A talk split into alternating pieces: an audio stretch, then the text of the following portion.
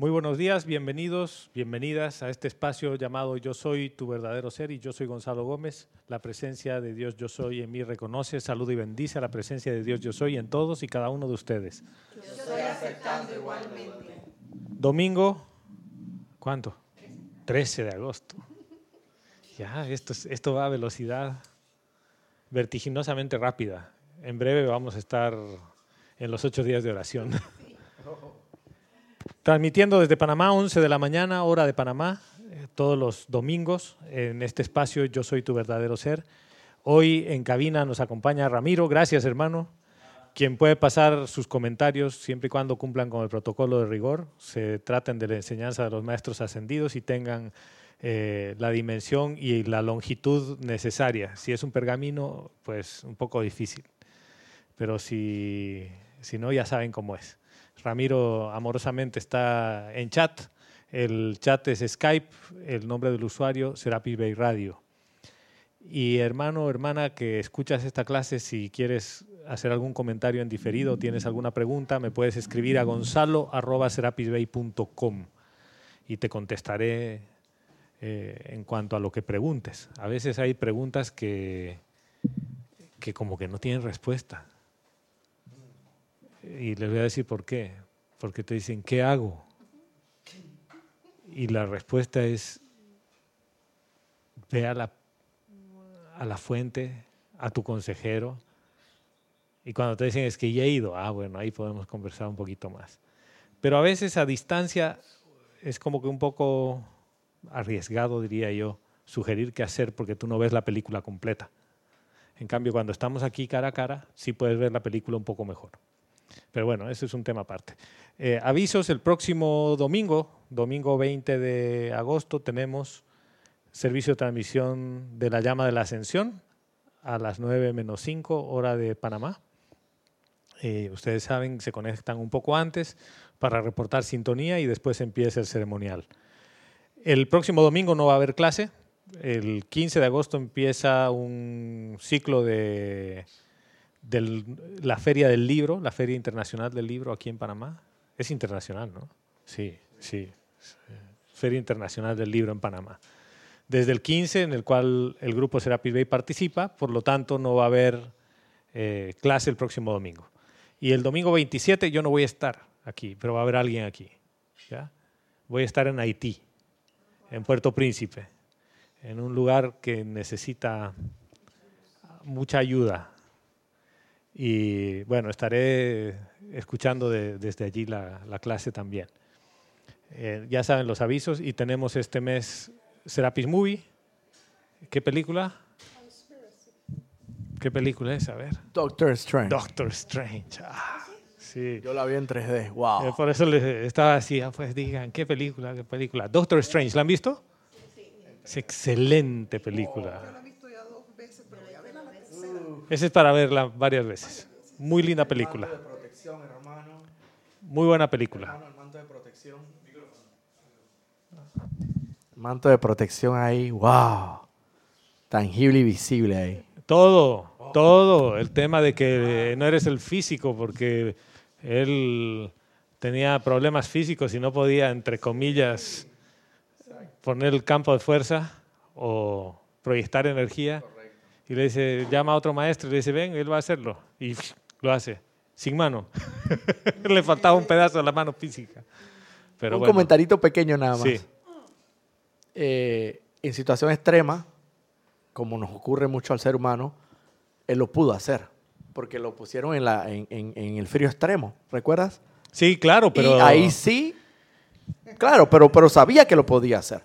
Pero lamentablemente el ser humano es así. Cuando estamos a- hasta aquí, lo podemos hacer y sabemos que lo podemos es, hacer. es algo que justamente salió en la clase del miércoles de Kira, que lo mencionó Lorna. Son las tres formas de aprendizaje de las cuales habla el maestro ascendido El Moria. La gracia, la experiencia y el sufrimiento. Y pareciera que al ser humano le gusta sufrir, le gusta la última forma de aprender. En realidad le ofrecen la gracia, no, no, gracia yo no quiero. Experiencia, no, tampoco, tampoco. Yo quiero algo que no gain, no pain, dice, ¿no? Pero bueno, la clase pasada habíamos hablado de un discurso del maestro ascendido Serapis Bey que titulaba El perdón, gracia de Dios. Y buscando en, eh, en otros libros, en realidad de, ese mismo libro, un poquito antes, encontré una parte escrita por Francis eh, Ike que dice, el maestro ascendido Saint Germain, que habla de la preparatividad, en enero del 57, digo, espérate, yo quiero ir a ver de qué se trata ese discurso. Y encuentro el discurso de enero del 1957 que titula El perdón, una gracia de Dios, por el maestro ascendido Saint Germain. Y el discurso del maestro ascendido Serapis Bey es de enero del 57 y titula lo mismo. O sea que ambos maestros ascendidos en enero del 57 estaban hablando del perdón. Eh, esto para mí tiene su, alto grado de significatividad. ¿Por qué? Porque es como que se ponen de acuerdo para hablarte del mismo tema, para tratar el mismo tema, por la importancia que tiene. Y les voy a leer sin hacer mayor eh, explicación. El maestro ascendido Saint Germain nos dice así. Al final de cada año, la ley cósmica de misericordia y compasión permite que sea borrada toda la mala calificación inconsciente de energía que le pertenece a las evoluciones en la Tierra, sobre su superficie y en la atmósfera. Es así como cada hombre es renovado. Made anew, así lo pone en inglés.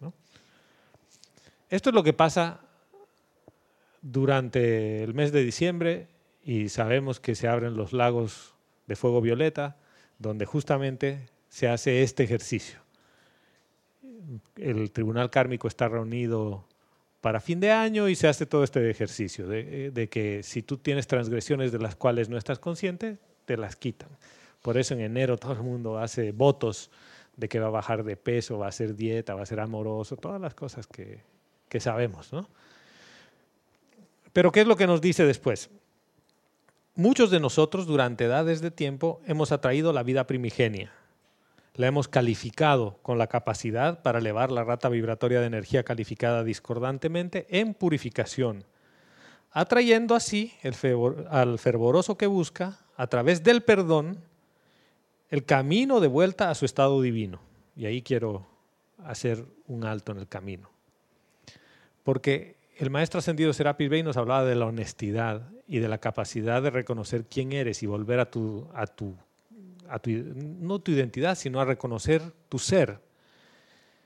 Y aquí el maestro ascendido Saint Germain nos habla de que la forma de volver al estado divino es a través del perdón. ¿Y qué es a través del perdón? ¿Qué, qué ocurre cuando hay una situación por perdonar? Generalmente el ofendido, el agraviado, entre comillas, espera que el agresor o el ofensor le pida perdón. ¿Cierto? Sí.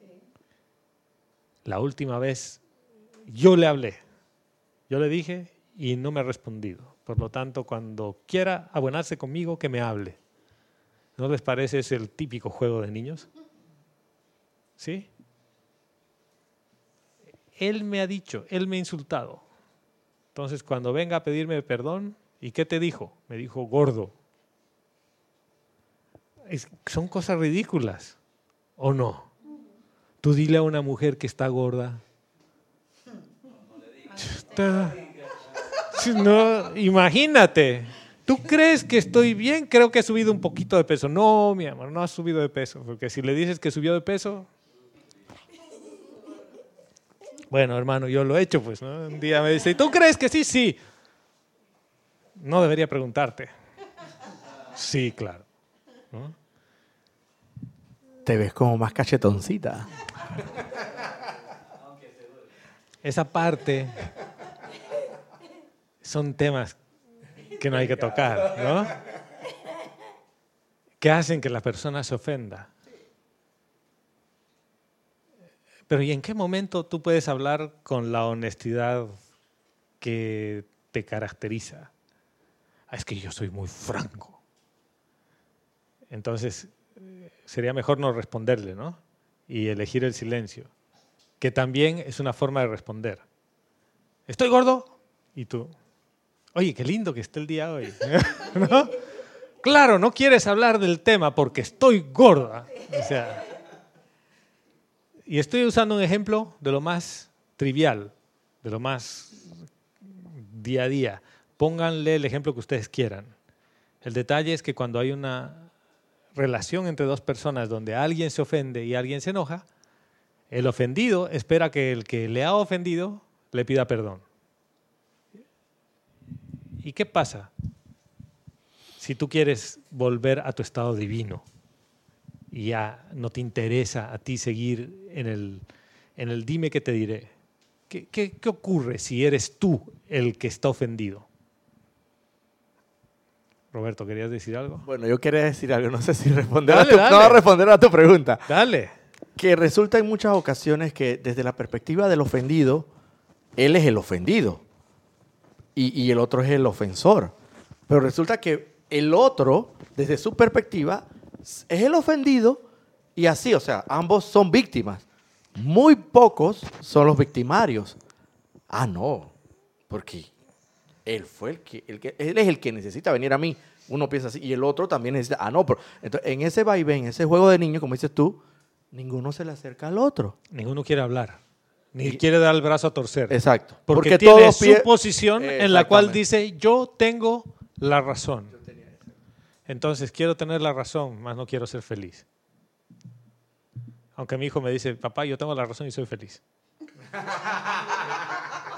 Porque tener la razón lo hace feliz. Ay, machín, machín, machín. ¿No? O sea, le digo, ya, hijo, mira. Pero no es lo mismo. Salomé, querías decir algo. Es que depende de- del punto de vista que uno lo ve. Si está eh, dentro y actuando eh, 100% desde la presencia, no vas a decir nada o a lo mejor va a ser de una manera amorosa. Un- un- el esposo de una amiga le decía a ella cuando estaba gorda, eh, mi amor, ¿te parece que caminemos si nos hace falta caminar? Ella sabía que ya estaba gorda y se veía, pero él no le decía nunca que estaba gorda, la invitaba a caminar. Y, y lo que yo pienso, a lo mejor la- las mujeres se van a enojar conmigo, pero siempre lo he pensado, que muchas parejas cuando se casan o, o se unen, los dos son guapos, delgados y Por se, y se supuesto. caen, se gustan, se aman y todo, porque, eh, bueno, son bellos. Pero te enamoras de todo el De, paquete. de todo el paquete. Claro. De pronto, yo se lo digo a mis alumnas en Colón, de pronto tú estafas a tu esposo, le digo, porque ahora ya no eres la bella delgada, eres una gorda. Y él se casó con una bella y delgada. Entonces, ¿por qué tú cambiaste? Y te tienen que querer igual, porque eres tú. Entonces, demasiada arrogancia. O sea, ¿a ti te gusta que tu esposo sea gordo y feo? Si te casaste con uno flaco, delgado y hermoso, también te está estafando. Sí, además, Es como una estafa. además el, el reclamo, el, el reclamo de la estafa, tal cual. Un día, tú sabes que un día estaba en una conversación así con amigos de colegio y el reclamo de las señoras es que todos estaban gordos, panzones y calvos. ¿no? Y dice, bueno, la mayoría. Y entramos ahí en el, en el tema de la conversación de temas que nadie quiere hablar. Pero salimos bien librados todos. nadie se ofendió. Pero ¿cuál es el punto en todo esto? Y si eres tú, estudiante de la enseñanza de los maestros ascendidos, que estás en una situación así, ¿estás en modo presencia, en modo personalidad? No, pero tú dices, mira, esa persona ha hecho algo inaceptable. Engordó. Y hasta que no baje de peso no le perdono. Está pésimo. ¿Y dónde está el amor? ¡Ay! Exacto. Al micrófono, por favor, Guiomar. O sea, ¿dónde está el amor? Si tú te casaste y te casaste con, es- con un combo. En el combo. Está, está encendido, está encendido. A ver. Está encendido. O puedes usar el rosado si quieres, que creo que ese acaba de dar problema. El 6 está con algún drama. me parece bien cómico todo, ¿no? Porque ¿dónde está el amor? Cuando te casas, te casas con todo, con un combo completo, independientemente de lo que va a venir. ¿Te casaste por amor? Yo no por veo amor a mi hermano que ha permanecido como cuarenta y pico, yo no, pero él sí, cuarenta y pico años casados y, y yo observo que siempre le dice, ¿cómo me queda? Bella, mi amor, tú siempre estás bella. ¿Cómo? Ella no es una mujer hermosísima, pero eh, tiene muchas cualidades. Y siempre le dice, estoy gorda, eres lo más bello que hay en el mundo. Siempre le dice cosas bellas. Y a lo mejor eh, no es cierto. Es que, él está, es, es que está expresando el amor desde el punto de vista, que es lo que decía Salomé, del ser. Porque el ser ama la vida, Claro. punto. Siempre la ve linda. En- cambio, ¿qué pasa cuando te enamoraste de la parte de afuera? Está fregado. Eh, estás fregado. Es lo- es fregada, lo mismo cuando te enamoras de tu carro porque es muy lindo. Y cuando le hacen un rayón. Y el carro se va a poner viejo y se va a estar rayado. No, y igualito cuando pasa de moda, peor todavía. Porque cuando ya sale el la carro nueva nuevo, versión. la nueva ¡ay! versión. Ya no quieres a tu carro porque dices yo quiero Ahora, el nuevo. ahora, yo observo que quienes se ponen feos ahora son los hombres, no las mujeres. Sí, claro. O- un detalle, un Un paréntesis. detalle. ¿eh? Oye, por favor, aquí, aquí habemos, Las mujeres aquí siguen habemos cuatro delgados y, y Mira, Papuchones. ahí tenemos uno nuevecito. Y perdón, y los hombres tienen más arrogancia que las mujeres, porque ellos asumen que tienen que ser aceptados gordo y como sea. Pero, pero lo digo por lo que yo veo en mis alumnas. Pero ellas no tienen ese derecho. Es en de un mundo machista, Sí, dominado por las mujeres. Ellos, e- e- a ellas les reclaman, no te puedes engordar, no te puedes poner vieja, entonces, bueno, Ahora, ¿por qué digo un mundo machista dominado por las mujeres? Porque generalmente quienes influencian y tienen mucha influencia sobre los hijos varones son las mamás. son las mamás, que los educan y los forman de esa forma machista y los programan así. Pero fíjense cómo de rápido he llevado la atención de ustedes al mundo de la forma, a la personalidad y al paquete externo, al cuerpo físico. Y hemos estado ya 15 minutos hablando de lo divertido que es esto, ¿no? Pero la pregunta vuelve a estar ahí. Y si eres tú, hermano o hermana que me escuchas, el que siente alguna ofensa, o dice, ¿sabes qué? Mi instructor era una maravilla, ya no. Por lo tanto, ya no lo sigo, pues. Pero en el fondo yo tengo un resentimiento por eso. Porque ¿cómo puede ser que mi instructor haya dejado el camino de la iluminación y ahora coma carne?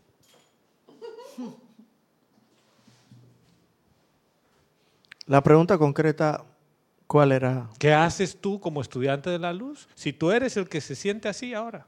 Inmediatamente identifico que es la personalidad y no es mi verdadero ser el que está actuando allí. ¿Y qué haces en ese caso? Tengo que irme a, a lo interno, tengo que irme adentro al, al santo ser crístico y pedir, exigir, exigir que me llene de compasión y misericordia para poder, no sé, quizás es que es un tema di- difícil porque si estamos hablando que yo tengo que perdonar, ya, ya de por sí estás ofendido, te claro, sientes que ofendido. puesto tengo, ¿no? Que lo has vuelto no- una obligación, ¿ya? Ahora, y gracias, Roberto, porque lo has puesto claro. Dices, tengo que ir adentro. Bueno, tengo no.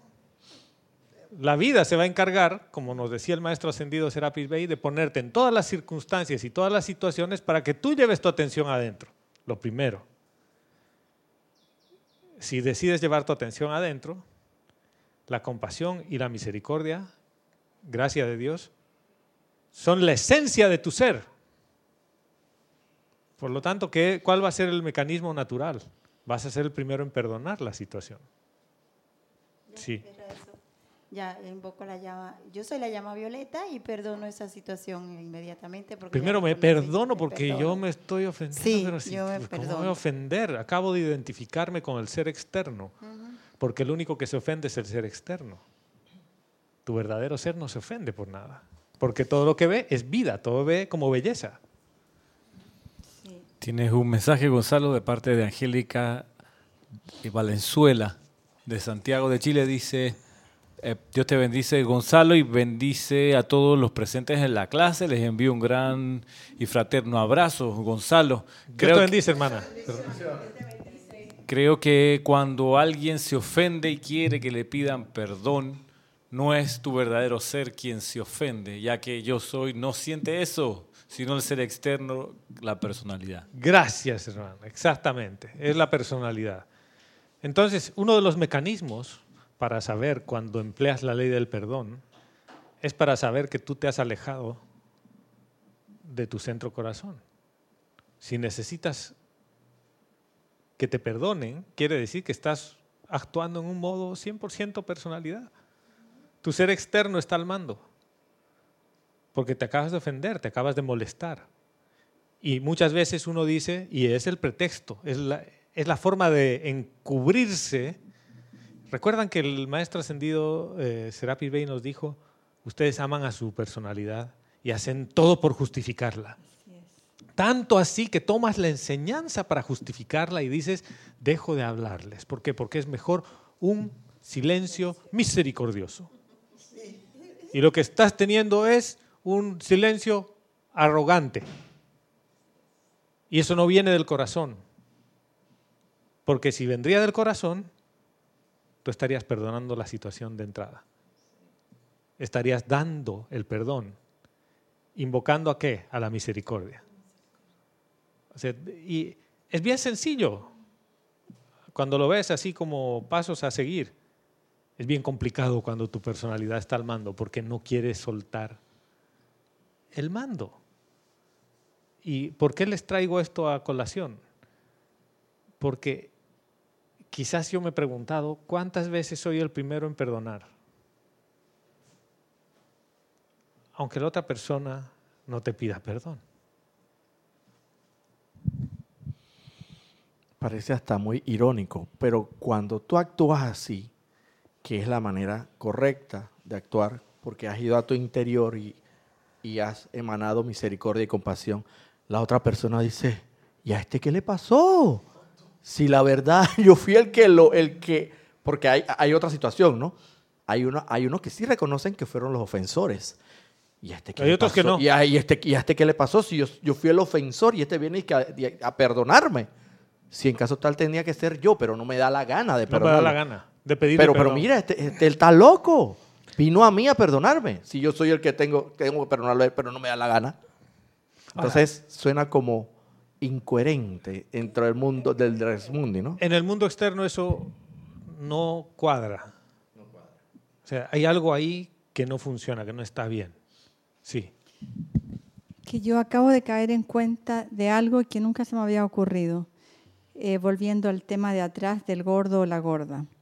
Eh, si mi pareja se engordó y era flaco y estupendo y ahora ya no es así, entonces yo soy responsable que se haya engordado, porque eh, esa persona ya no está en armonía con su verdadero ser, no se está conectando, bueno, no, no soy corresponsable del tema porque vivo con él. Porque vivo con él. Entonces es probable que mi pareja esté triste, tenga miedo o le pase alguna situación que está repercutiendo en su apariencia.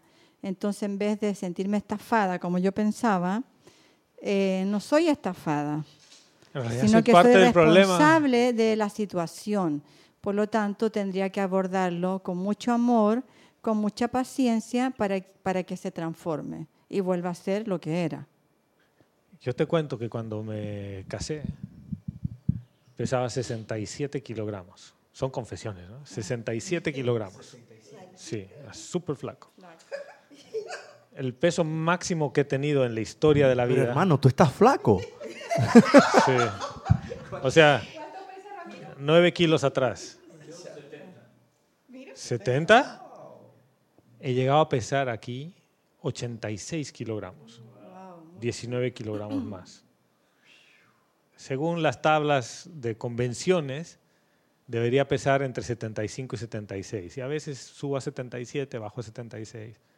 Pero trato de mantenerme ahora ahí, por un tema de que la maquinaria funciona bien. No porque diga, ay, te ves mejor o no. No, porque la maquinaria física funciona bien. Fin de la historia. Pero estoy de acuerdo contigo, Salomé, porque el tema es que el físico engorda o se desarmoniza por los pensamientos y sentimientos. Entonces la ley del perdón aplica ahí. de entrada, inclusive con tu vehículo físico, para decirle, oye, te he estado intoxicando, y no con alimento físico, Con pensamiento. con pensamientos y sentimientos. Sí. ¿Por qué? Porque no recuerdo quién soy y estoy pensando como un ser externo con cosas que te hacen daño. sí. Porque, Porque el físico se queda aquí, ¿no? Eso ya sabemos. Eh, Pero el, el etérico y el resto se, se van a tu siguiente encarnación. Entonces, ¿cuántas cosas tú traes del pasado que lo que requieren es que las perdones? claro. Y curiosamente, Lo que pasa, lo que pasa es que mi amiga acá solamente estaba tomando esta encarnación. en cuenta. Y dice que ya tenía el, bastante. el rosado, porque el, el amarillo está... Hoy día el, el micrófono es amoroso. Com- complicaron las cosas un poquito ustedes, porque entonces, según lo que están diciendo, somos corresponsables De todo. de lo que está pasando con el que está cerca de ti o la que está cerca de ti, Van, porque estamos hablando ahorita de este caso. De todo donde está tu esfera de Eh, influencia. es un compromiso bien fuerte, ¿no? Lo que se está hablando, porque imagínate, involucra tantas cosas. Miren, les voy a dar un ejemplo de algo que pasó ayer. Ajá. El viernes en la noche, los supremacistas blancos en Estados Unidos se movieron a una ciudad, a un pueblo que se llama Charlottesville, donde está la, uni- la Universidad de Virginia, en el estado de Virginia. Eh, mi hija, hija de Verónica y, y mía, estudia ahí, pero no estaba en la universidad. Uno dice, ay, gracias padre que mi hija no estaba, que estaban otros. Sí, el punto no es ese. El punto es que fueron a manifestarse en contra de todo inmigrante histórico y también de todos los indígenas, porque dicen que la supremacía blanca es lo que debe reinar ahí. Con gritos y cantos de ultraderecha, nazis, con banderas nazis y con saludo nazi. El presidente no los condenó. Dijo que está mal la violencia porque han salido los contraprotestantes y han tenido encuentros violentos. Todo porque van a retirar una estatua de un general que defendía a los blancos y defendía la esclavitud. Ustedes dirán, ¿y yo qué tengo que ver con eso? Yo, si eso es ahí lejos, ¿qué tengo que ver con esa situación? Bueno, en tanto y en cuanto un pensamiento o sentimiento tuyo condene, critique o juzgue a los que han hecho eso o a Donald Trump, ya estás metido en el baile y eres parte corresponsable porque acabas de usar, como dice el maestro ascendido Saint Germain, parte de la vida prístina en calificarla con un pensamiento y sentimiento discordante hacia otra parte de la vida. Y no, no nació de ti la compasión y la misericordia y el perdón. Entonces, Barack Obama puso en Twitter algo que me pareció eh, excelente por lo que hizo y cómo lo hizo. No, no se refirió al tema para decir es una barbaridad ni calificarlo, simple y llanamente citó parte del discurso de Nelson Mandela, donde dice, el odio es aprendido, porque cuando uno nace no, sabe, no nace odiando, nace amando, es la forma natural del ser. Y dice, dejemos de enseñar a odiar y enseñemos a amar. qué lindo. O sea, con eso te está diciendo, te han programado así, hermano. O sea, esto fue tan fuerte que una mujer de raza negra se tomó de la mano con una mujer de raza blanca para tirar abajo las rejas que estaban poniendo y para enfrentarse a los manifestantes de la supremacía blanca. Y vino uno con corte típico nazi, vestido de negro y toda la cosa, con el Ku Klux Klan y todos involucrados porque estaban ahí y le dijo a la mujer negra, tú vas a salir en el primer bote de vuelta a tu país. Pero, ¿A qué país? Si ella nació ahí, ¿no? De vuelta a África, pues. Y a la mujer blanca le dice, y tú te vas a ir al infierno, te vas a quemar ahí. Entonces uno dice, a ver, ¿qué parte de la película yo no puedo ser responsable por eso? Yo no, no tengo que aplicar la ley del perdón porque ese es un problema de los gringos, que lo resuelvan allá. Y la muestra de poder de Corea con Trump, ese es un problema de ellos. La pregunta como estudiante de la enseñanza de los maestros ascendidos es, ¿en qué momento yo creo en la conciencia una?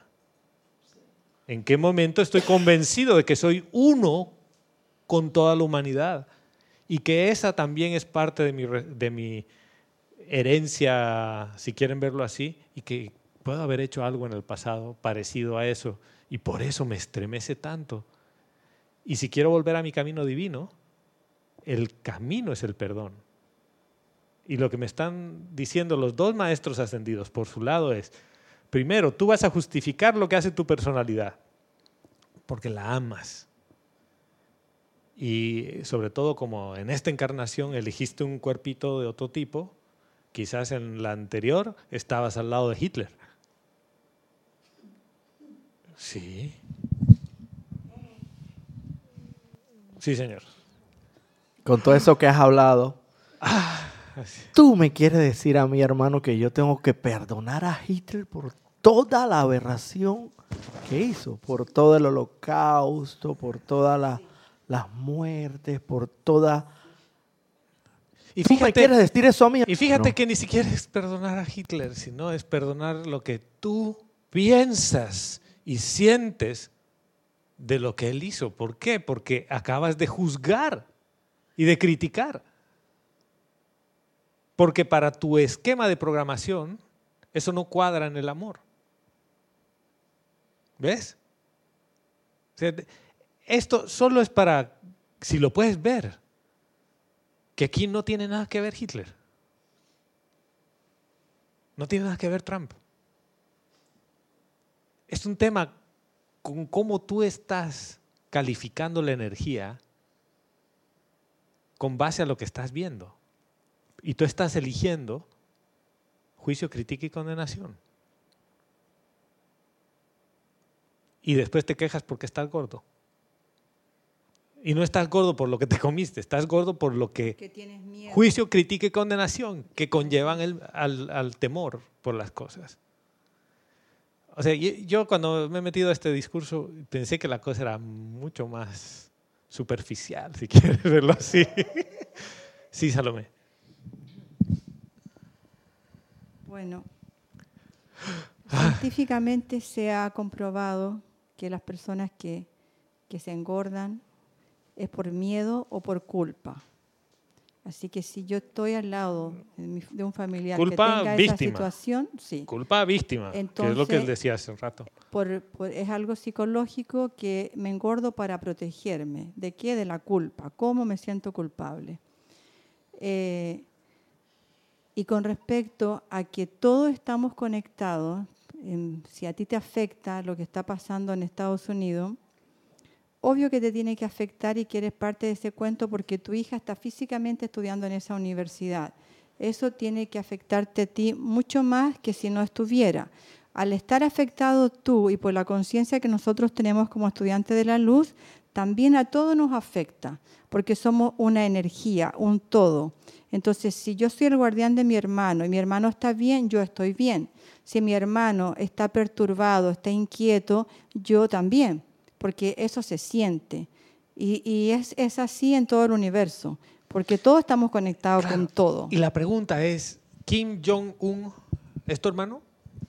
Sí, ah, Y está bueno, perturbado.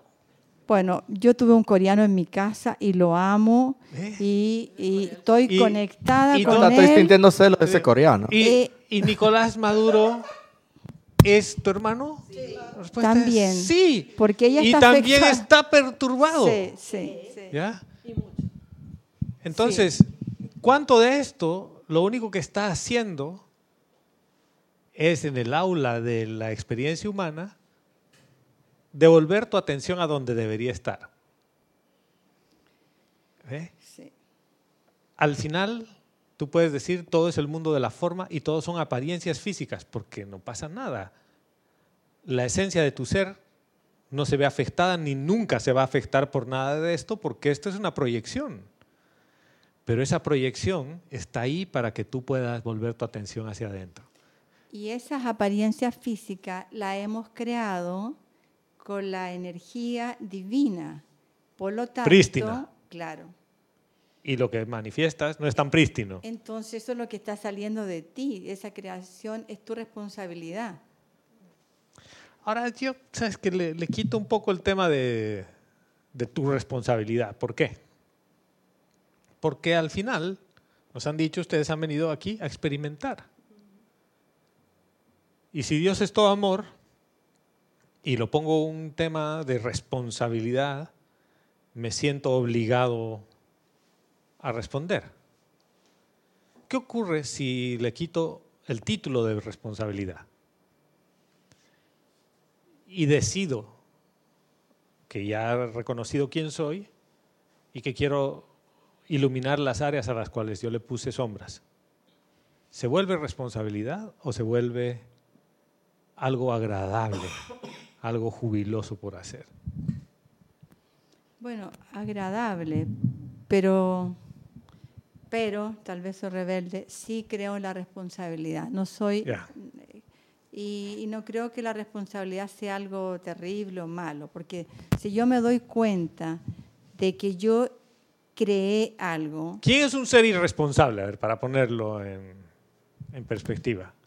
alguien que esté despierto, entre comillas, como nosotros, estudiantes de la luz, que sabemos la verdad y aún así sigamos creando humanamente.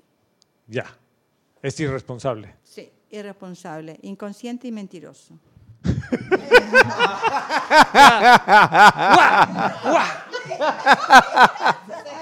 Pero, pero me, me encanta porque acaba de poner una palabra. Inconsciente. ¿Pero no estaba despierto? Bueno, decía que era... Ese es el otro punto, Decía. Decía que estaba despierto. Porque a veces crees estar despierto, pero el indicador número uno, para mí, es que en realidad No. no gozas haciendo las cosas. Hay, hay esta gente que a veces parece como, es este término en inglés, que uno lo traduce como inocente, pero en realidad naive, ¿no? Que es un tipo de inocencia, no sé, diferente, no hay una traducción exacta, profesora. No. Sí, es, es así como, es una inocencia como ahuevado. Sí. Naive. Oye, acá me han golpeado pensando que era yo. ¿Qué concepto tendrán de mí? Tu Claro. personalidad. Pero es que es, es tu instructor, hay que darle al hijo. Es que de tal palo, tal astilla, dice. O sea que. Esa es tu, esa es tu personalidad. Ya, ya lo ha, ya lo ha calificado el instructor, ¿ve? Bueno. Hay gente naive, ¿no? Así como. Ilusa. Que no ve nada malo, en nada. Exactamente. Entonces es como que es como que así aparentemente es un ahuevado, porque no ve nada malo en nada. Y dices, "Ay, no, a mí no me parece malo." Y uno dice, "Oye, esta persona no está viendo la maldad que hay por detrás." No, no la ve y no la va a ver. ¿Por qué? Porque ella no siente la maldad. Porque está en un modo que emana, no está en un modo que recibe. Claro. ¿Ves? Como un niño. Como un niño, antes de que lo programes, no ve nada malo. Tú le enseñas a qué es malo y qué es bueno. Sí. Por lo tanto, lo acabas de sacar de su ser y lo acabas de poner en una forma externa. Lo que nos está proponiendo aquí el maestro ascendido Saint Germain, para mí es, es muy interesante y muy importante, porque dice, si a ti te interesa volver a tu estado divino, el camino es el perdón. O sea, así. No, no te está diciendo, mire, se lo voy a volver a, poner ahí. Dice, atrayendo así el fervoroso, al fervoroso que busca, a través del perdón, el camino de vuelta a su estado divino. O sea, ¿tú quieres volver a tu estado divino? y ser así aparentemente naif, todo amoroso, todo paz. Como un niño. El camino es a través del perdón. Pero Gonzalo, esto, tú me vas a decir que aquí la venezolana estaba, tiene que perdonar a Maduro. No tiene. Mira, no tiene. porque si no, entonces no quiere regresar. a- Fíjate que no, qui- no tiene. No tiene. No tiene, porque esto se va a dar solo si quiere. ¿Ves? Y porque uno cuando dice tiene es como que es obligatorio que lo haga. Pero no tiene que hacerlo. A menos Pero que Gonzalo, quiera. la pregunta es la siguiente. Si la hermana venezolana aquí no lo hace, ¿qué pasaría? Nada. No pasa nada. No, no camina por este sendero. No regresa, no, re- No pasa no nada. regresa a la casa, a la casa del, del de Dios. Vuelve a su estado divino perdonando otras cosas, hasta que eventualmente bendiga a, a Maduro y a todos ellos. ¿Sabes Y- y- por qué? y- y Gonzalo- Porque si no, no, no la conocíamos tan linda aquí en Panamá. Se quedaba allá, sola. ¿Tú te, tú te imaginas? Pero- no conocer a Guiomar, porque Guiomar se quedaba allá. Pero Gonzalo, tú me dices que no solamente es perdonar, sino al punto de llegar inclusive a amar a Maduro. Totalmente, porque en realidad no amas al ser externo, amas la esencia de vida que es. ¿Tú te imaginas que tus peores metidas de pata, entre comillas metidas de pata, se publiquen en CNN, en BBC y en todo? ¿Qué tal?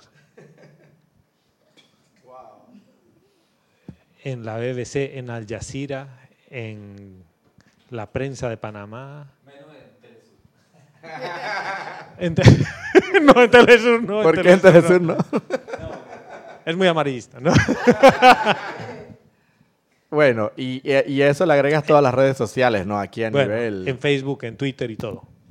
¿Qué pasaría? Todas las metidas de pata, todo lo que dices.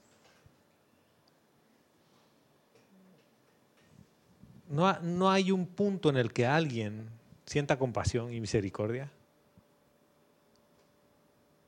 ¿No te das cuenta el ejercicio que eso significa? O sea, el, tipo está, se está prestando un rol, hermano. Sería, sería algo parecido a lo que ocurrió en la época de, de Jesucristo cuando fue crucificado.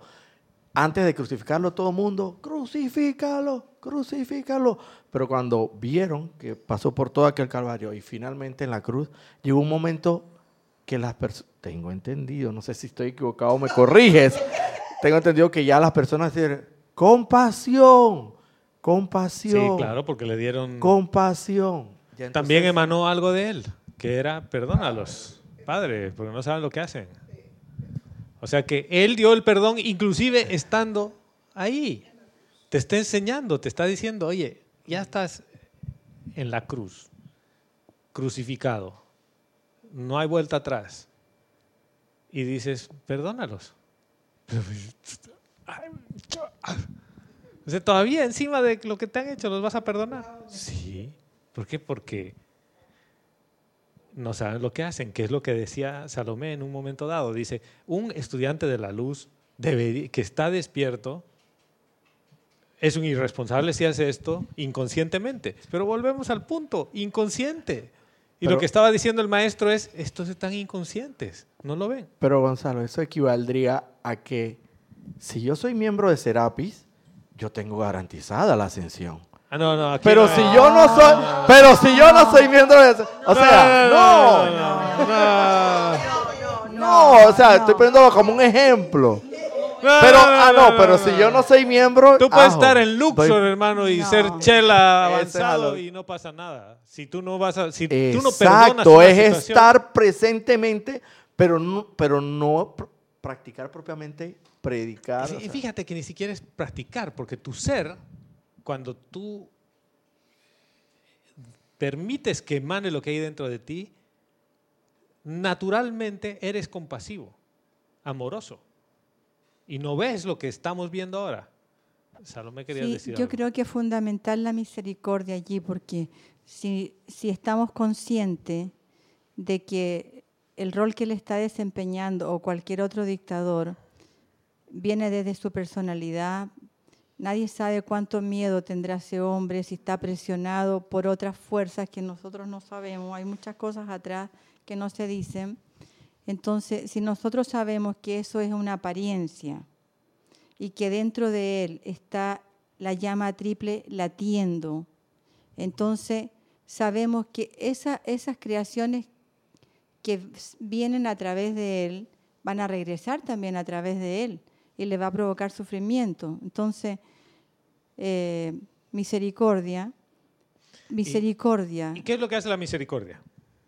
En esa eh, lo, libera, particular. lo libera de esa responsabilidad, se da cuenta que dentro de él es la, la misericordia presencia. está por encima de la ley.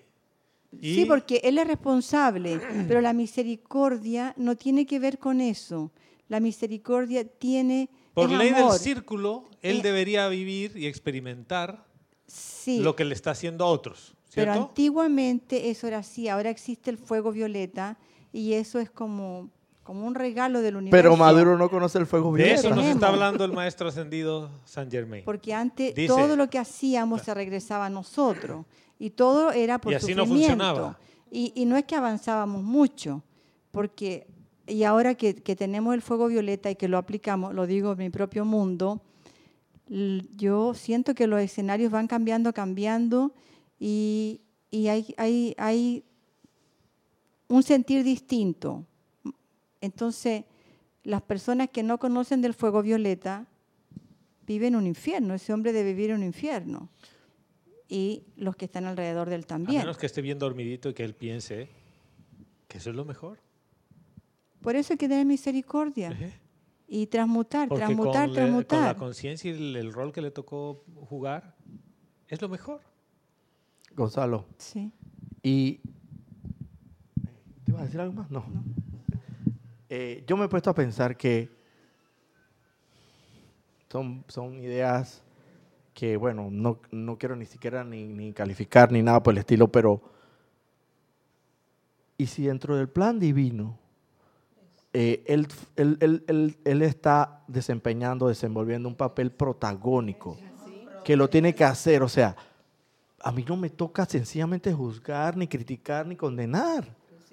Eso es lo que corresponde. Entonces, Exactamente. entonces, entonces, y ni siquiera, y ni siquiera esto pienso yo, Gonzalo, que decir que, ah, bueno, por ley, como por ley de círculo, él debería experimentarnos, porque la el mercader misericordia. de, Pen- de Venecia, hermano. O sea, está tan presente, pero eso pasó por el cerebro, registraste la película, mas no estás dispuesto a manifestarlo. Porque si sería así, tú estarías invocando o siendo el ser misericordioso todo el tiempo. Es el y de la libra de dándole- carne, ¿no? De la libra de Sí, carne. porque ahí es cuando nos dice, ¿qui- ¿quién dice? ¿Recuerdan el discurso de la misericordia? Tararara. Maestro Saint Germain. No, Debería ser Coañín, me imagino. no. En la película, en la película. La película, en la película. Lady Porcia, la diosa de la oportunidad, le dice, ¿quieres tu libra de carne? Oye, pero le puedes dar eh, el beneficio de la misericordia, que beneficia tanto al que la da como al que la recibe porque está por encima de la ley. En realidad, Y no la quiso. fíjense que el maestro ascendido San Germain lo que nos está diciendo es, él junto a otros seres ascendidos califican la vida prístina con una cualidad purificadora. ¿Ya? O sea, en otras palabras, fuego violeta. Ellos califican con las características del fuego violeta a la vida misma. Por misericordia, compasión, para que tú puedas emplear ese mecanismo para no ir por la ley de círculo, de causa y efecto, porque si no, por cada causa que has generado, tendrías que experimentar el otro lado, te Por experiencia. te y, digamos más allá del tiempo, porque po- puedes decir, bueno, voy a vivir 20 vidas a la vez, ah, bárbaro. Pero el mecanismo para que eso deje de operar tiene que ver con la misericordia y el perdón. Y si tú no quieres eso, O sea, yo lo único que quiero que vean es, ¿qué pasa si a mí no me interesa esa parte? Gonzalo. Sí. Que bueno, volviendo a lo de Venezuela, obviamente a donde tenemos que llegar es a eso, al perdón y a la misericordia. De unos Y, con mm, otros. Y viéndolo desde un punto de vista global, eh, Maduro obviamente está haciendo que los venezolanos experimentemos lo que nunca hemos experimentado. Incluso ahí está... Que no es nada agradable en el momento. El odio y una cantidad de variantes del odio. Es tremendo lo- la, la vivencia. Y Yo creo que, que puede seguir un tiempo más porque todavía estamos viendo que el aprendizaje en la experiencia no está llevando al aprendizaje que, que debería. Y lo ves en los, en los políticos, como a cada rato se venden, como a cada rato hacen negociaciones por debajo de la Y- y mesa. lo mismo pasa en Mienten Bolivia. de una manera que, bueno, es algo, en- yo siento que no está todavía... eh, Esto no ha terminado. no, no ha terminado. la obra de porque sigue. si tú pones el termómetro, todavía falta. Incluso se está condenando a los que votaron por Chávez. Tú hablan con odio todavía del que votó hace 20 años. Entonces, los y los que estuvieron trabajando con Chávez los están persiguiendo de una manera injusta también. Bueno, tantas injusticias y tantas cosas. Entonces, este, obviamente que él está allí cumpliendo una misión im- importante. Yo no siento que odio por él para nada. Yo, yo lo veo así, como que él está cumpliendo una misión. Y una misión difícil. Que Muy muy, pocos difícil. quisieran decir, yo hago ese papel. Muy difícil. te comes y, el el odio y el aprendizaje, gente. la gente no sabe hasta qué punto Todavía no se ve. llegando. Sí. Y Vamos a ver qué pasa al final, porque deberías em, em, surgir una Venezuela eh, purificada Unida. y, y purificada. purificada. sí. ¿Puedo decir algo? sí, sí. Está. Oye, el Bueno. tema este ha movido la vena de todo. Para, para mí el caso, Ah, tú, pero toma todo el micrófono y yo te digo ahora. Sí. Para mí el caso de Venezuela es como, como una película que ya vi y que ya sé el final. Sí, claro. porque viví la dictadura de mi país y vi Que la- fue diferente, digamos, ¿no? pero las dictaduras tienen el mismo denominador común odio odio víctima y victimario entonces vi muchas personas muy cercanas a mí que, que solo sintieron odio hacia, hacia el dictador y salía de su, de su boca las peores maldiciones, solo porque escuchaban su nombre o lo veían, estaba, estaba impregnado todos sus vehículos con, con, e- con esta situación.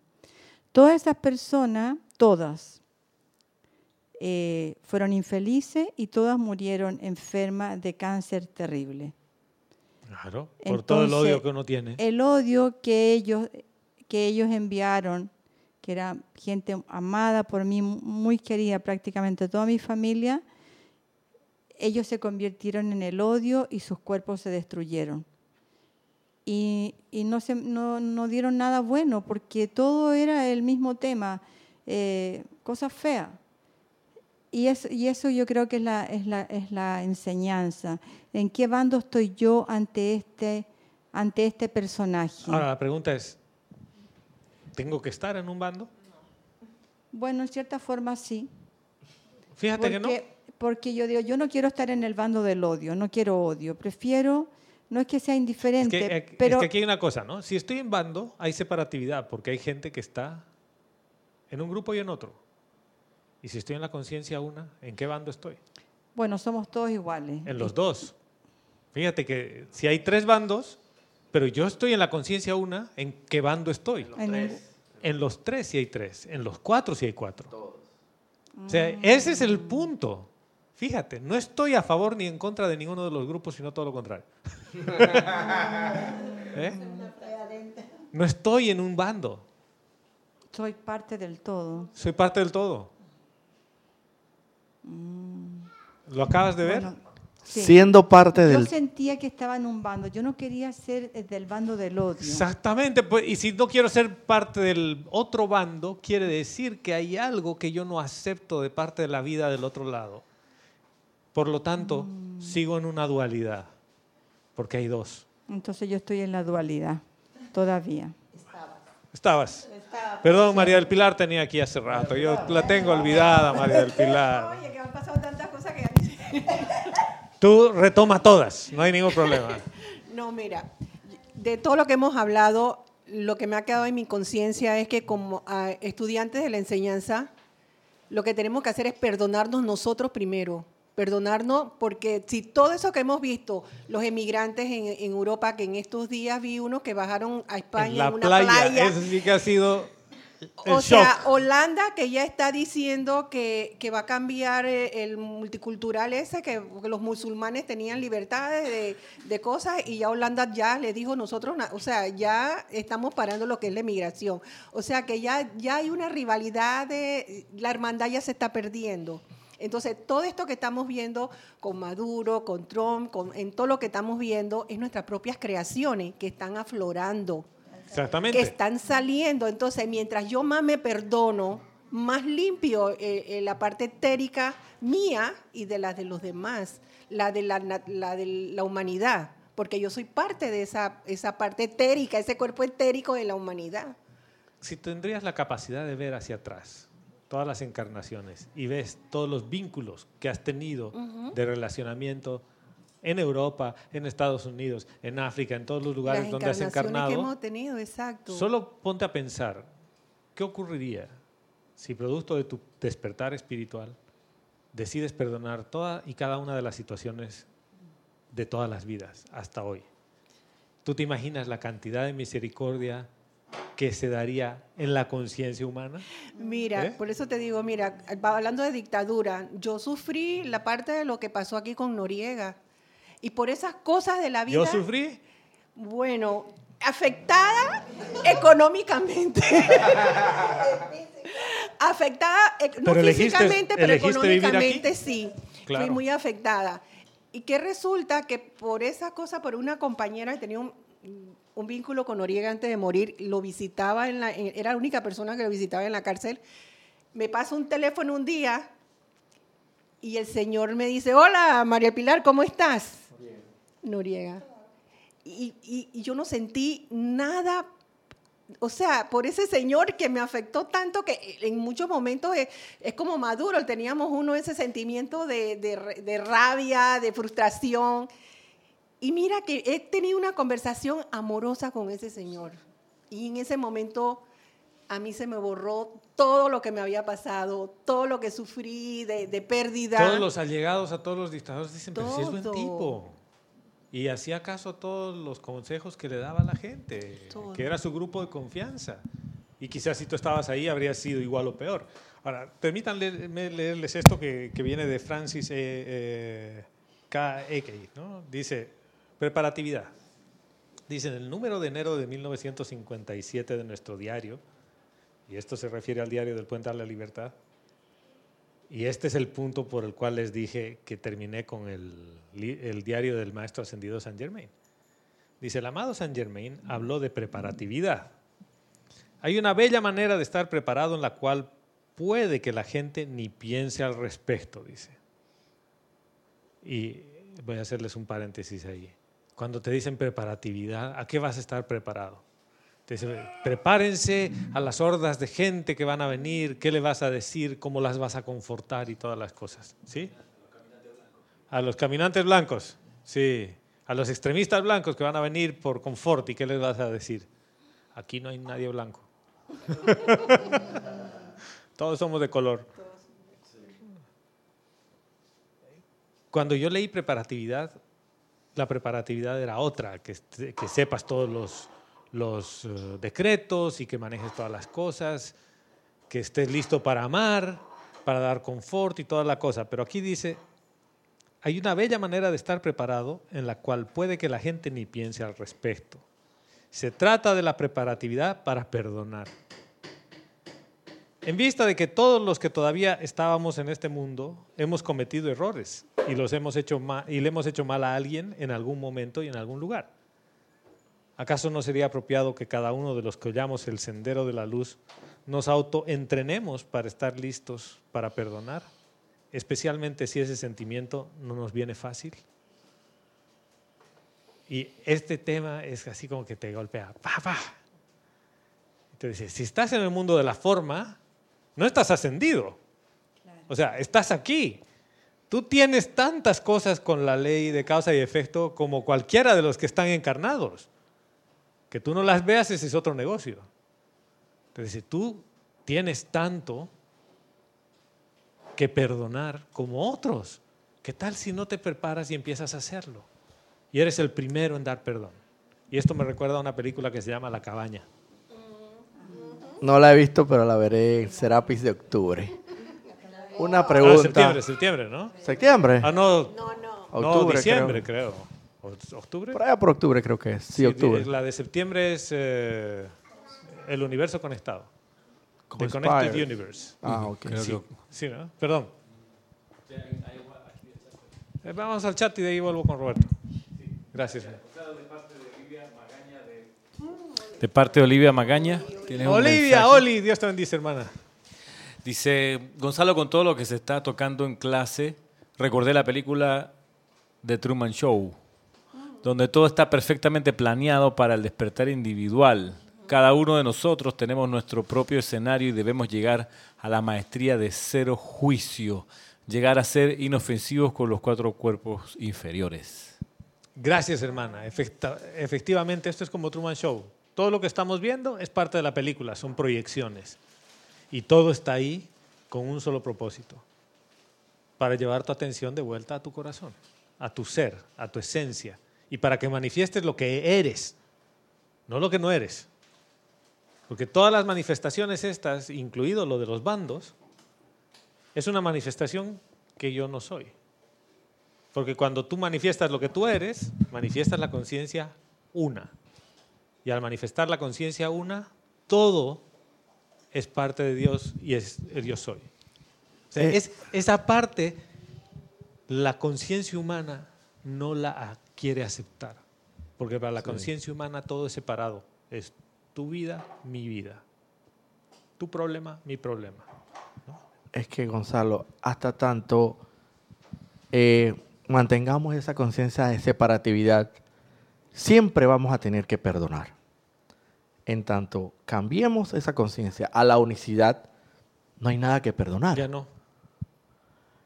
ya no hay nada que perdonar porque eres, te fusionas con el, con el, con el otro ser que aparentemente está haciendo Por eso nos acá- trastadas. hermano, y lo acabas de resumir, porque el maestro ascendido eh, San Germain dice, si quieres volver a tu estado divino, es a través del perdón.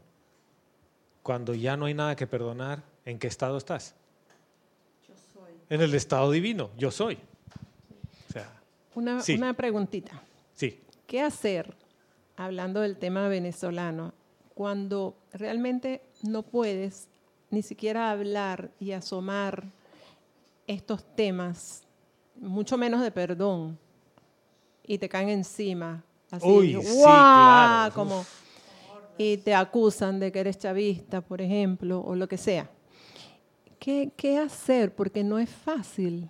Tú, este, bueno, no, no se puede ni- ahorita en muchos grupos hablar de perdón, porque No, eso ni hablar, nada. eso no entra, pero ni con... Pero sí, sí uno puede Ah, hablar entonces de mi los pregunta beneficios, es eso, de los ¿qué, beneficios qué que se te puede trae. hacer?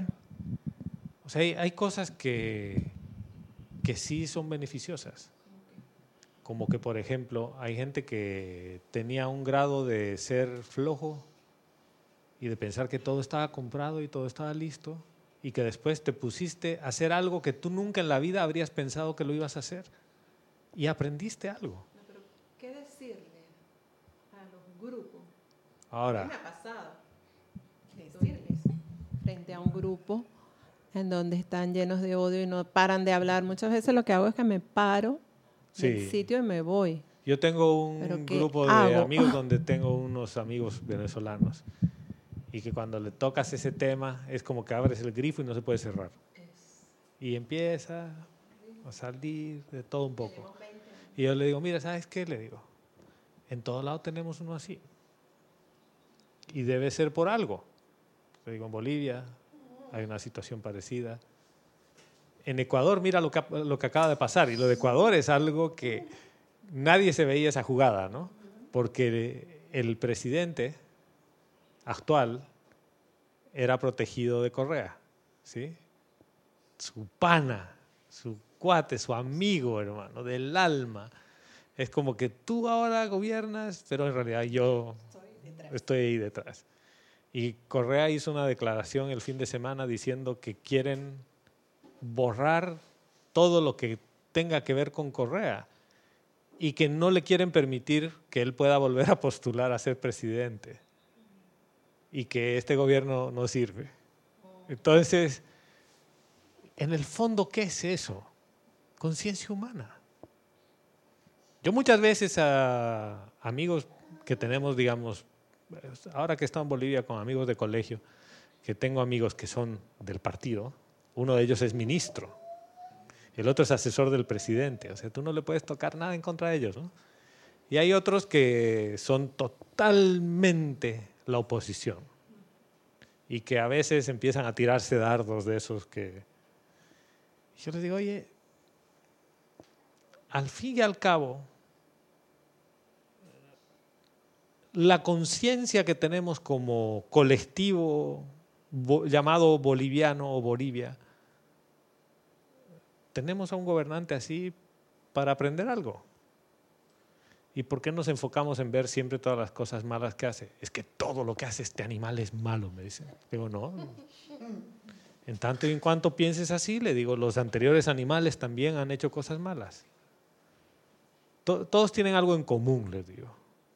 Todos quieren algo para mí, más plata para mí, todo para mí. Y le digo, ¿y no pasa lo mismo con ustedes? Claro, ahí se acaba la conversación, me tiran piedras de uno y del otro lado y empezamos a hablar de otro tema. Y prefiero no tocarles eso ni el fútbol. El fútbol Sí. Entonces, por ejemplo, tengo un amigo defensor de Cuba y le digo, ¿tú has estado en Cuba? No. Entonces, ¿de qué hablas?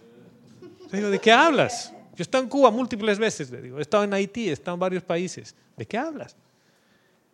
Y pasamos la página pero a veces es tan difícil siquiera traer a la conciencia de ellos la posibilidad de perdonar.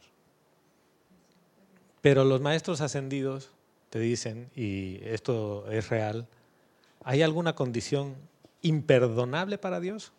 No, no. Es más, Dios no tiene nada que perdonar, porque para Dios no hay transgresión. Este es el mundo de la forma donde se está experimentando con la vida. Es un experimento. Pero solo que nos apasionamos tanto por el experimento. que queremos tirarle... O sea, que aquí creamos y nos castigamos. Por eso es necesario que lleves tu atención adentro, porque adentro, cuando estás en comunión, cuando estás en ese estado de yosoidad, Nada de esto importa. Estás en paz, sin importar si eres tan malo como algunos supremacistas extremistas de uno o del otro extremo. Porque aquí no es, no es si eres blanco o eres negro, o eres chino o eres de donde sea. Aquí no, no importa el tema, es que estás identificándote con un extremo, con un bando y no con el otro. No importa de qué bando estés, no estás en el uno. O sea, y ese es el punto de, la clase. Si tú quieres empezar a volver al estado del uno, donde cuando ya saben, llevan con el ejercicio la, atención al corazón, hay paz. Y tú quieres que eso sea permanente, es necesario que si tienes a bien y quieres, perdones. Toda situación del otro bando y de este bando. Pero obvio, ese es un perdonar en conciencia, no de los dientes para afuera, no de que, ah, no, porque como requisito sine qua non, me dijeron, Gonzalo me dijo que tengo que perdonar, así que yo mira, yo te perdono, pero en el fondo, Dios mío, si te pudiera dar una trompa aquí delante de todo el mundo, te la doy. Y mira, dice, cuando alguien pide perdón, seamos rápidos en darlo, ya que de esa manera logramos un perdón más expedito de nuestros propios errores de parte de la gran ley. Perdonando es que se es perdonado. Entonces, aquí no se trata de decir solo me perdono, sino perdono todas las, entre comillas, ofensas que creo que hay en contra mía. Y fíjate que esto tiene que ver con la conciencia de, de víctima. Porque si yo considero que hay ofensas en mi contra, acabo de particularizarme y de ser un individuo al cual han ofendido y es víctima de las cir- circunstancias. Y esta víctima, ¿de qué se queja? De que no tiene plata, de que no tiene salud, de que no tiene, no tiene, no tiene, no tiene. Es una víctima. Por lo tanto, son cosas que no llegan a mí porque no perdono. No llega la provisión, no llega la felicidad, no llega nada porque no perdono. O sea, si perdono, empiezan a pasar las cosas y empieza a llegar todo. ¿Por qué? Porque vuelvo al estado divino, que lo es todo opulencia, todo paz, todo amor. Yo sé que muchos me pueden decir, ah, está muy bonito el discurso, que hablemos de otra cosa. Es que este no es discurso, esto es simple y llanamente, si tú quieres hacerlo, lo haces, si no, no. Nadie te puede obligar a perdonar. Yo recuerdo cuando era niño y, o cuando mi hija se peleaba con mi sobrina, ida y vuelta, y le decía, pídele perdón, no quiero. Tú, no, yo no quiero. Y ninguna de las dos quería. Pero cinco minutos más tarde estaban jugando juntas. Sin ningún tema de pedirse o no pedirse perdón. Era un tema de que los adultos queríamos escucharles. Pero cuando dejas, se les pasa, juegan.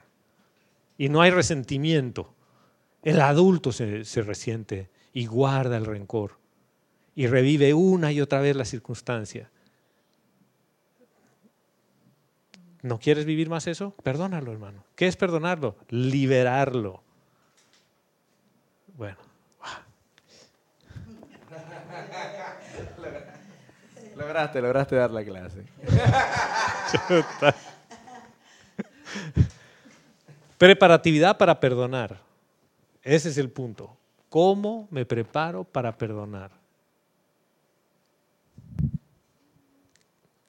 Yendo lo máximo que puedas en tu vida diaria a- al ser interior, al, al santo ser. A la fuente. A la fuente suprema.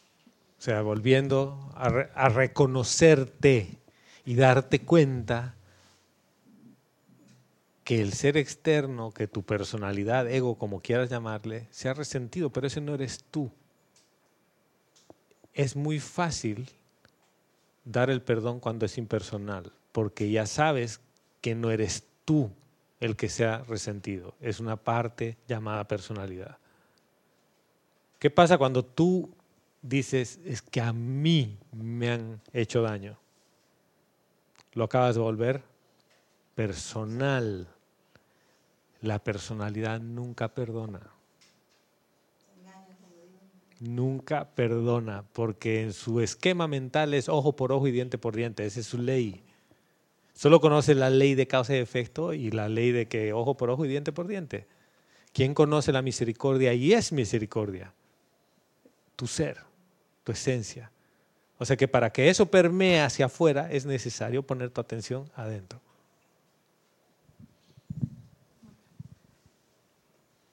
Entrando un poquito en, la, en, la, en las preguntas que tú le hiciste a Gonzalo, ¿cómo procedías ante estos grupos?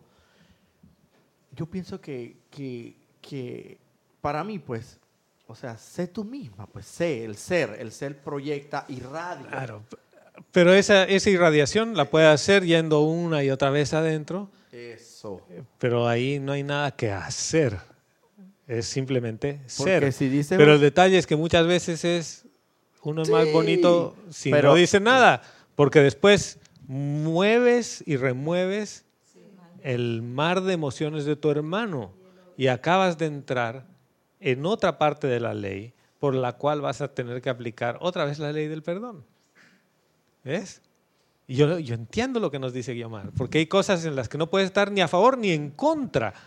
O sea, es como que te toca estar Neutral. neutral, O sea que Irradiando. Guiomara tiene una buena lección ahí para prepararse de lo que estamos hablando. Una oportunidad inmensa tienes ahí. Totalmente. Porque te están diciendo, prepárate, hija.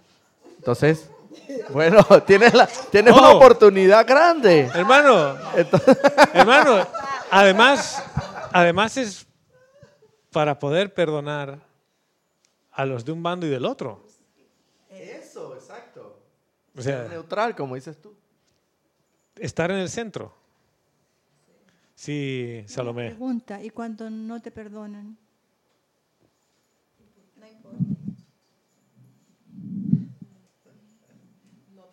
¿Lo puedo obligar a que me perdone? No, no puedo. ¿Yo qué puedo hacer? Puedo seguir amando y dándole amor. Y si no me perdona, no me perdona. Por ejemplo, muchos divorcios y separaciones de padres e hijos se dan por cosas así que son imperdonables. Pero alguien da el brazo a torcer y hay reconciliación, o por lo menos deja de haber odio. Entonces es como que si tú amas, amas, punto. Por eso yo muchas veces pongo en tela de juicio eso de que me amas un día y al día siguiente dejas de amarme. Me hablas todos los días y de un día al otro dejas de hablarme porque hice algo que no te gustó. Dije algo que no te gustó. ¿Quiere decir que dónde estaba tu atención? En la personalidad, en el ser externo. Estábamos hablando de ser externo a ser externo. Nunca permitiste que lleguemos a tener una conversación de corazón a corazón. Porque si sería de corazón a corazón, no te resentirías ni te enojarías. Y hay gente que no quiere perdonar. Es parte de su lección y de su elección. Y ahí viene la reverencia por la vida. Si no me quiere perdonar, yo perdono la situación y voy perdonando a otros. Y como eventualmente les perdono a otros, las, entre comillas, transgresiones que han tenido para conmigo, esa situación se va a perdonar. ¿Ya? Sí, sí, hermano. Gonzalo, tienes un comentario de parte de Adriana Carrera de, Córdoba, en Argentina. Dice, te perdono y te devuelvo la confianza.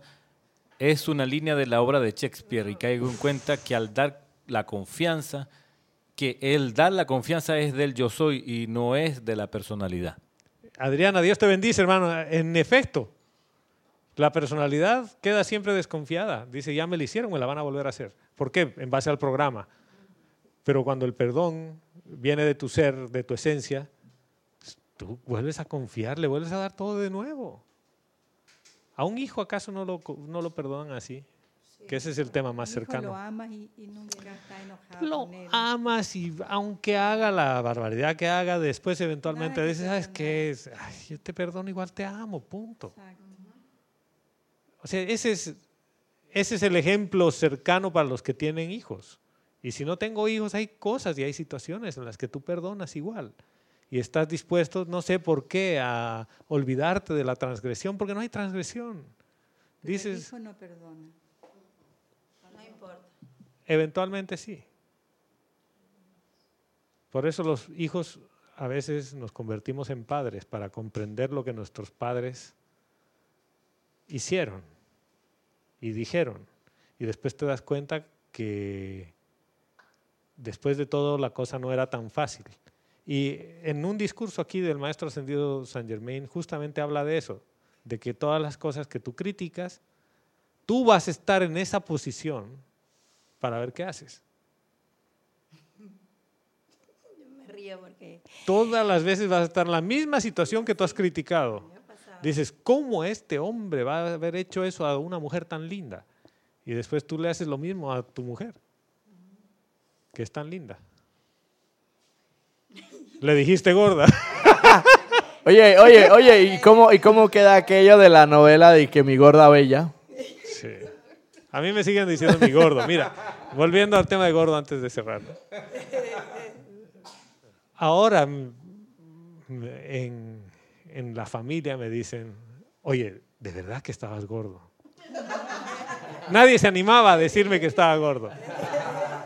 Yo sabía que había engordado, pero nadie se animaba a decirme, ¿por qué? Por amor. Misericordia. ¿Por amor? Sí, por amor, para no Sí. Y en el caso de mis hijos, en realidad siempre me conocieron gordo.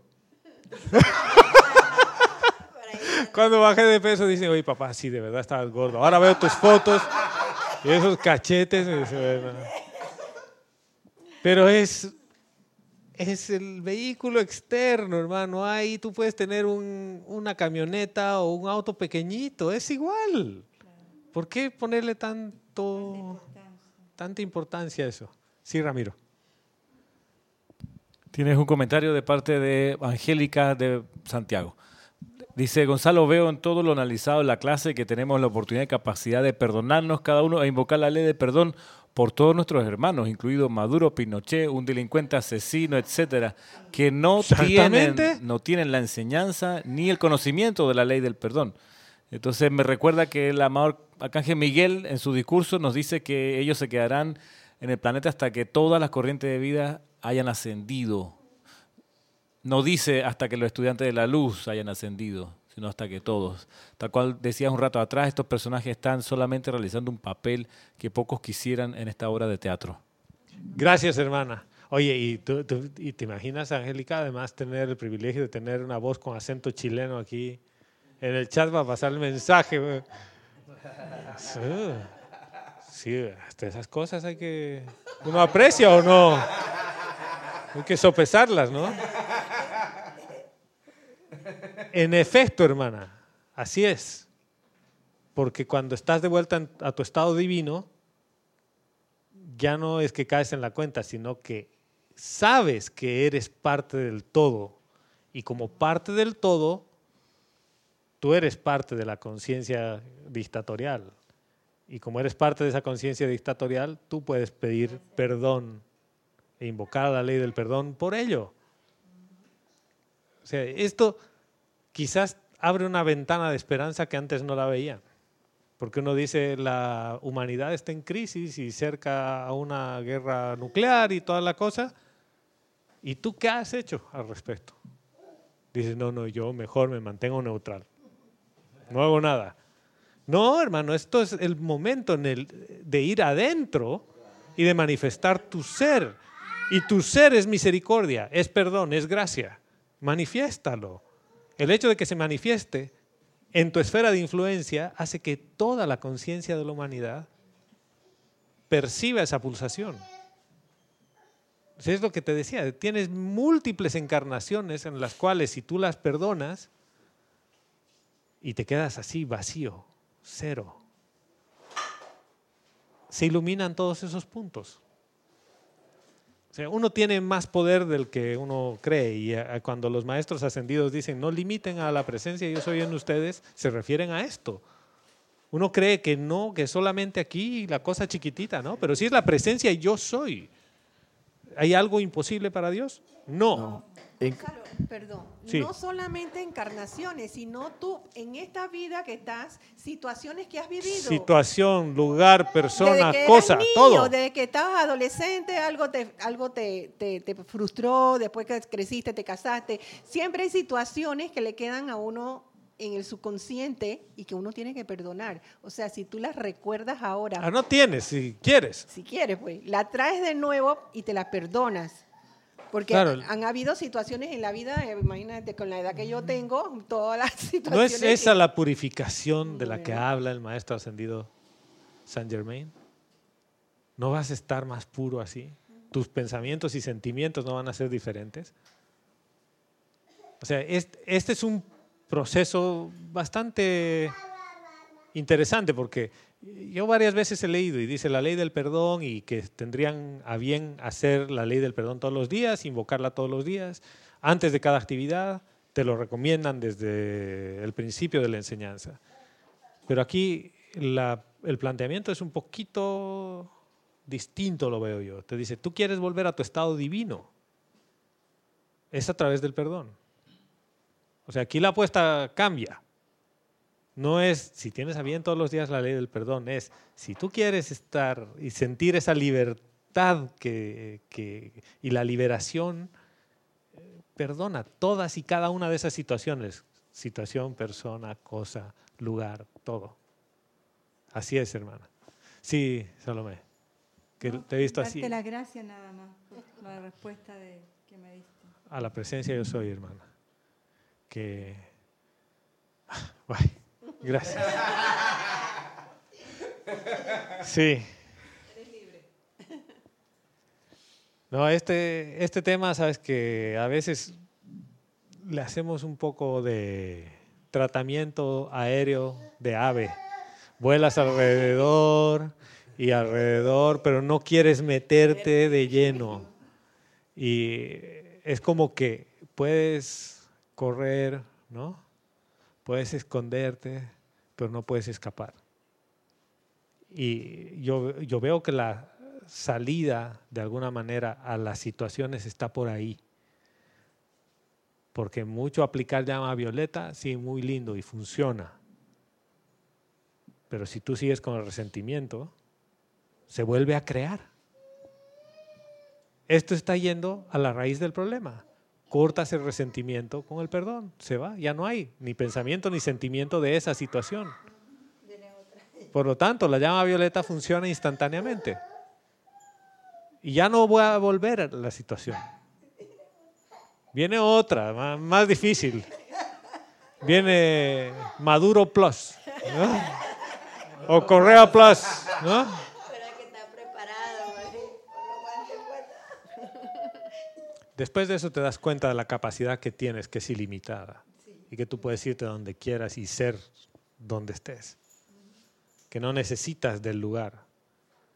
Eh, Yo cuando salí de Bolivia hace 11 años pensé que iba a volver en uno y llevo 11 fuera. Y con varios pretextos de por medio, ¿no? He hecho el intento. Pero al final me quedé aquí. El lugar es donde uno está. Para ser depende de dónde estás. No. Y hay que olvidarse de nacionalidad. Sí, por eso. Depende de dónde estás. No. Somos terrícolas. O sea, es así. Bueno, gracias, gracias, gracias, gracias a todas y todos por estar aquí presentes, por la oportunidad de servir. Será hasta la próxima vez que nos encontremos. Y gracias a los que sintonizan la clase y se quedan a veces un poco más tarde sin comer. ¿No? Mil bendiciones. Gracias.